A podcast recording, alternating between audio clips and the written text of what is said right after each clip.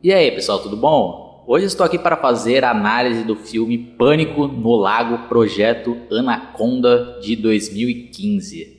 E eu tenho o costume de sempre dar uma olhada no catálogo da Netflix, que de mês em mês, às vezes eles dão umas atualizadas, e principalmente na sessão de terror. Né? Então, olhando lá, eu achei esse filme aqui. Eu nem sabia né, que se tratava de um crossover das franquias Anaconda, que tem três filmes, três não, quatro filmes, e a outra franquia que é o Pânico no Lago, que tem também acho que uns três filmes. E eu nunca assisti nenhum desses filmes aí das duas franquias, então para mim eu não posso falar se é boa ou não, então vou focar apenas nesse filme aqui. E para minha surpresa, né, acho que foi até um dos chamarizes para eu tentar assistir esse filme é que tinha no, no elenco o grande Robert Englund, para quem não sabe, o ator que eternizou o Fred Krueger. E a história lá começa mostrando uns caras lá de um laboratório que tinham capturado uma cobra gigantesca e também um crocodilo e lá nesse laboratório, que era tipo um laboratório móvel, né, dentro de um caminhão. Aí aparece o personagem do Robert Englund, que é um cara lá que parecia ser um caçador né, de crocodilos e não tem uma mão e tem tipo aquele ganchinho estilo é, Capitão Gancho, também não tem uma perna. E a interpretação dele até que é legal, né? Do Robert Englund, né? que não poderia se esperar de outra coisa de um grande ator. Né?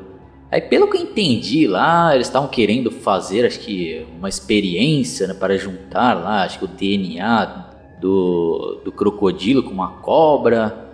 Mas aí já começa já a mostrar a péssima qualidade do filme, porque o, os dois animais aí em questão totalmente feitos em computação gráfica estilo videogame de pior qualidade. Né? Então, só isso daí já não tem como eu comprar a ideia, né? Por mais que os atores às vezes até tentam, né, fazer cara de espanto e tal, mas pô, você tá vendo lá, que é um videogame puro ali, mano.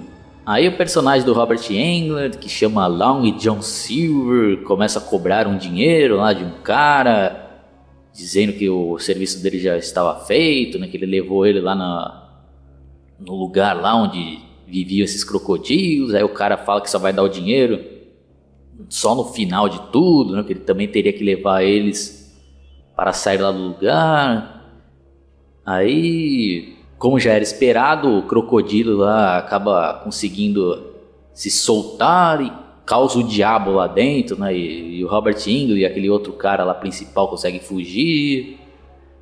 Aí o filme começa um festival de baboseira lá, né? E mostra também um grupo de garotas que estão lá no, no lago, justamente na região lá onde está infestado de crocodilos. Né?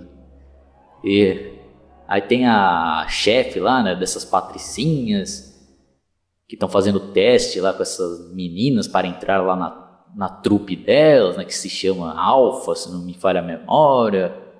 E aquela típica patricinha escrota e fútil. E a história em si, né? Até que teria algum potencial, né? Tendo em conta que, que é um filme trash, né? Um filme trash que não pode ser levado a sério. E para quem já me conhece, acompanha meu canal, sabe que eu curto esse estilo de filmes trash, né? meio bagaceira. Mas no caso desse daqui, passou do ponto, né? Da bagaceira aceitável. Então, calma, ainda vou chegar lá. Eu não vou esculhambar logo de cara aqui. Aí também, né, mostra lá a xerife lá dessa cidade que tem um, novo, como é que eu posso dizer, o subalterno dela, que é um policial lá, que acho que era o primeiro dia dele de trabalho. E esse personagem aí pelo menos é engraçado, né, cara? O cara só faz atrapalhada também, tem uns momentos hilários ali.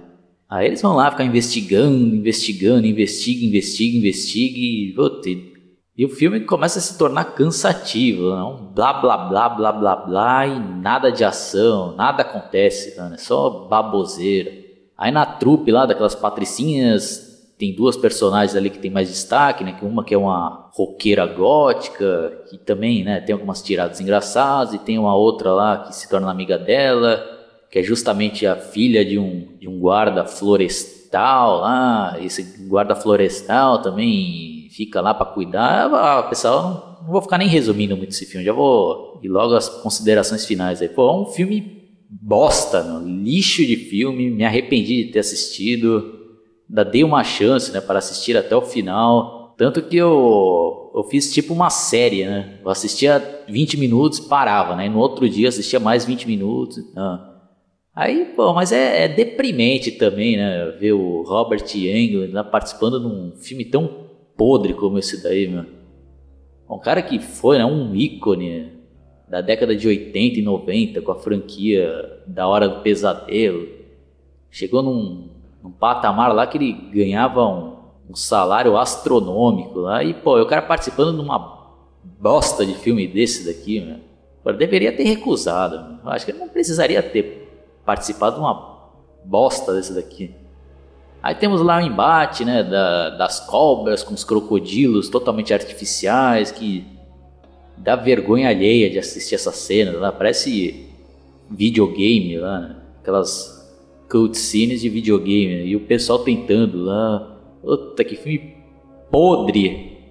Podre! Lixo de filme isso daqui, uma porcaria. Se vocês não assistirem aí, eu recomendo que vocês passem longe, porque é uma bosta de filmes.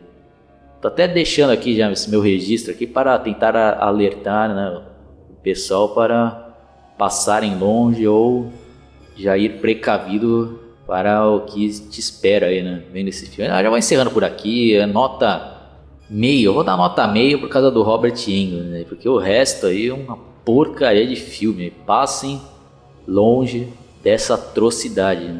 Então, quem curtiu aí minha análise, dá um like, se inscreva no meu canal e entre também na minha página no Facebook chamada Analisando Filmes. Falou!